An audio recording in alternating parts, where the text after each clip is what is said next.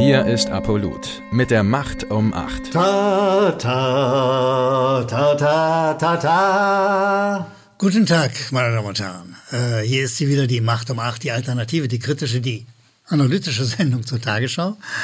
Und wie Sie sehen, haben wir einen neuen Preis mitgebracht, den Drei-Affen-Preis. Sie kennen diese japanischen Affen, die nichts äh, sehen, sehen wollen, nichts hören wollen äh, und deshalb auch nichts reden. Die ersten zwei sind eindeutig auf die, auf die Meldung der Tagesschau gemünzt, also nichts, äh, nichts sehen, richtig, nicht hören wollen. Äh, äh, reden, nicht reden wollen, kann man nicht sagen. Die Tagesschau redet viel, wenn der Tag lang ist. Und häufig ist es einfach falsch. Aber wir verleihen sozusagen den jeweiligen Meldungen den berühmten Drei-Affen-Preis. Und ich sage nochmal ganz deutlich, es ist nicht der drei Affenpockenpreis. der Affenpockenpreis geht nur an den jeweiligen Gesundheitsminister, während diese, diese drei Affen des Schweigens, des Nichtsehens, äh, des Nichthörenwollens ganz dringend an diverse Meldungen der Tagesschau verliehen werden müssen. Beginnen wir mit einer ersten Meldung, die da sagt, Corona-Sachverständigenrat, es ist zum Schreien. Sie sehen mich leicht fassungslos. Ja, was die Tagesschau hier meint, es ist zum, Strei zum Streien äh, mit diesem Bericht, weil der äh, äh, diffus ist, weil er nicht genau ist, weil man nur ungut mit ihm arbeiten kann. Aber ich habe mir erlaubt, den Bericht mal zu lesen. Nochmal, der Bericht des Sachverständigenrats der, der Regierung äh, und ein Evaluationsbericht, der rauskriegen soll, wie gut oder wie schlecht er ist. Und äh, wenn man dann auf die Seite 80 des Berichts geht, da steht da, insgesamt ist ein Zusammenhang zwischen der Höhe der Inzidenz und der Maßnahmenstärke nicht erkennbar. Das, meine Damen und Herren, muss man sich auf der Zunge zergehen lassen. Ich wiederhole das nochmal. Im Bericht des Sachverständigenrats der Bundesregierung zu den Corona-Maßnahmen steht folgender Satz auf Seite 80. Insgesamt ist ein Zusammenhang zwischen der Höhe der Inzidenz und der Maßnahmestärke nicht erkennbar. Das steht im Bericht. Aber glauben Sie vielleicht, in der Tagesschau steht irgendwas davon? Sie erinnern sich noch, und das geht ja bis, bis heute streckenweise, das ständige Gedröhne, die Inzidenz, die Inzidenz naht, sie kommt, sie bringt uns um, das Virus hat es im Griff, Inzidenz, Inzidenz, Sie erinnern sich, ja? Täglich, und gerade die Tagesschau war auch wunderbar an diesem Spiel beteiligt. Aber im Bericht steht, es gibt keinen Zusammenhang zwischen der Höhe der Inzidenz und der Maßnahmestärke. Es ist nicht erkennbar. Steht im Bericht. Warum ist das nicht in der Meldung der Tagesschau? Weil die Tagesschau nicht lesen will, nicht zuhören will und uns vor allen Dingen damit redend nicht vertraut machen will. Das ist manipulativ und hat natürlich nichts mit Nachricht zu tun.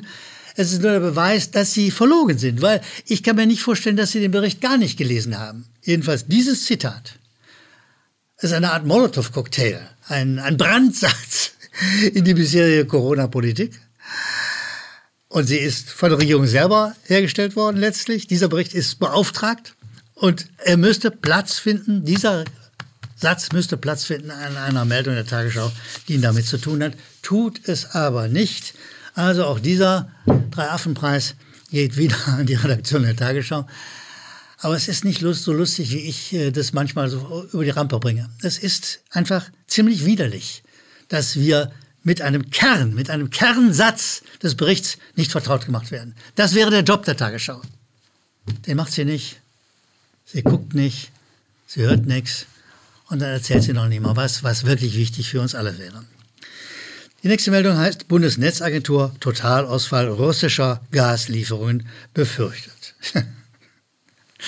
da wird hier zitiert von der Leyen. Äh, als Reaktion auf das russische Vorgehen gegenüber der Ukraine stoppt die Bundesregierung das Pipeline-Projekt Nord Stream 2. Wir müssen uns aus der Abhängigkeit von russischem Gas lösen, wird Frau von der Leyen zitiert. Meine Damen und Herren, in dieser Meldung gibt es nicht ein einziges Mal das Wort Sanktionen. Das Wort Sanktionen gehört aber da rein. Was, was glauben die denn in der Europäischen Union und in der Bundesregierung, was, was denn die Russen machen, wenn man ihnen in den Hintern tritt? Was glauben Sie? Dass sie nicht zurücktreten, ist nicht zu erwarten gewesen, oder? Wie sehen Sie das? Und dann dieser Satz, also wir müssen uns aus der Abhängigkeit von russischem Gas lösen, die die Tagesschau referiert, aber nicht hinterfragt. Ich sage nochmal ganz einfache Sätze, die auch ein Tagesschau-Redakteur versteht, zur realen Lage, was das Gas anbetrifft. Es gibt zwei Partner. Der eine verkauft das Gas, der andere kauft sie, der andere liefert dann im Gegenzug Maschinenteile, äh, Know-how, alles Mögliche. Also es gibt das, was die Menschen außerhalb der Tagesschau den Handel nennen. Den Handel. Ja? So, der Handel funktioniert. Der hat mit Abhängigkeit zum Verrecken nichts und gar nichts zu tun. Das ist die pure Ideologie, die uns hier referiert wird. Über die Hintergründe schweigt die Tagesschau, will sie nicht hören, will sie nicht sehen, will sie nicht vor allen Dingen erzählen. Es geht aber darum, dass man, wenn die Bundesnetzagentur sowas befürchtet, dass man mal ein paar Hintergründe erzählt. Null, niente, gar nichts, überhaupt nichts. Im nächsten, in der nächsten Meldung steht auf der Straße für Strom und bezahlbares Brot und das passiert in Libyen. Die Leute gehen auf die Straße, wehren sich versuchen sich gegen ihre Situation zu wehren. Und auch dort lebt die Tagesschau im Schweigen. Sie will nichts sehen, sie will nichts hören und sie will vor allem nicht das Entscheidende erzählen. Dass die wirtschaftliche Lage in Libyen so schlecht ist, wie es sie jetzt ist, dass es den Leuten so dreckig geht, wie es ihnen geht, das verdammt nochmal liegt an einem NATO-Krieg, der gegen Libyen geführt worden ist. Die totale Zerstörung von Infrastruktur des Landes, der Kommunikationsmöglichkeiten, alles Mögliche ist kaputt. Und deshalb geht es in Libyen heute schlecht. Wer das nicht erwähnt, wer das nicht sagt, wer das nicht mitliefert zu einer solchen Meldung, der verschließt seine Augen vor der Wirklichkeit, der will nichts hören an wichtigen, notwendigen Botschaften. Und vor allen Dingen will er den Zuschauern nichts erzählen. Er verschweigt darum, was es wirklich geht, worum es wirklich geht. Das nenne ich manipulativ und nenne ich nicht Nachricht. Die nächste Meldung äh, heißt Bundestag für Aufnahme Finnlands und Schwedens. Ja, siehst du? Das ist sogar eine richtige Meldung. Ja, die ist in Ordnung, der Bundestag ist dafür und so weiter und so weiter. dass die Russen im Dezember 91 versucht haben, Mitglied der NATO zu werden, dass Jelzin gebettelt hat, dass er in die NATO reinkommt, dass wenn diesem Betteln nachgegeben worden wäre, wir diesen ganzen Konflikt nicht hätten. Darüber schweigt die Tagesschau. Da macht sie wieder eine Drafenpolitik, eine, ich weiß überhaupt nichts, nein, das glaube ich, das weiß ich auch nicht so richtig. Diese Entwicklung der NATO, die bis zur Aufnahme Finnlands und Schwedens geht, die Erweiterung einer Organisation, die, ich zitiere eine Meldung zuvor, kräftig bei der Zerstörung Libyens beteiligt war, auch im Irak waren diese Länder beteiligt. Das alles erzählt die Tagesschau nicht. Sie stellt keine Zusammenhänge her, nichts, gar nichts. Sie tut so sozusagen mit einer solchen Meldung, als ob die Russen es wären, die die Aufnahme Finnlands und Schwedens in die NATO betrieben hätten. Meine Damen und Herren, ich würde gerne diesen Preis verleihen, auch an diese Meldung, aber irgendwie mangelt es mir auch an Lust. Es ist einfach, es ist gefährliches ideologisches Zeugs, was die Tagesschau hier verbreitet, wenn sie nicht sagt, worum es im Hintergrund geht. Meine Damen ich komme zum besseren Teil, zum besten Teil meiner Arbeit zur Tagesschau, zur Macht um Macht, nämlich zu den Zuschauerzuschriften. Manfred Seitz schreibt uns, sehr geehrter Herr Gellermann und alle, die an der Sendung mitwirken, Ihre Arbeit ist einfach großartig. Lieber Manfred Seitz, ganz herzlichen Dank für das freundliche Lob. Äh, und dann erzählt Manfred Seitz über die Antifa, dass in seinem Viertel, in seiner Gegend, in seiner Stadt, äh, der Anteil der Antifa ganz besonders hoch sei und das macht Probleme ohne Ende. Es hat äh, damit tun, dass Leute angepöbelt werden, die keine Maske tragen, etc., etc. Manche von Ihnen kennen das. Lieber Manfred Seitz, ich will mal Grund grundsätzliches, ein grundlegendes Wort zur Antifa sagen. Die Antifa kommt unter anderem aus dem Verein der Verfolgten des Naziregimes. Das ist ein Verein, der sich in den 50ern, 60ern gegründet hat. Und er wurde gegründet von wirklichen Antifaschisten, Leute, die wirklich verfolgt waren. Ein Verein der Verfolgten des Naziregimes. Heutzutage ist die Mehrheit dieser Menschen, von denen ich manche kannte, früher, längst nicht mehr im Wesentlichen aus solchen Menschen. Die Mehrheit dieser wirklichen, echten Verfolgten ist längst verstorben.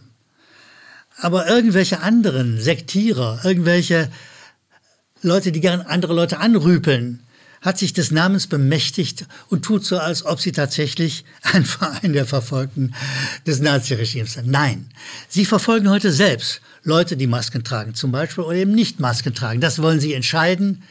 Das ist heute die Politik der sogenannten Antifa.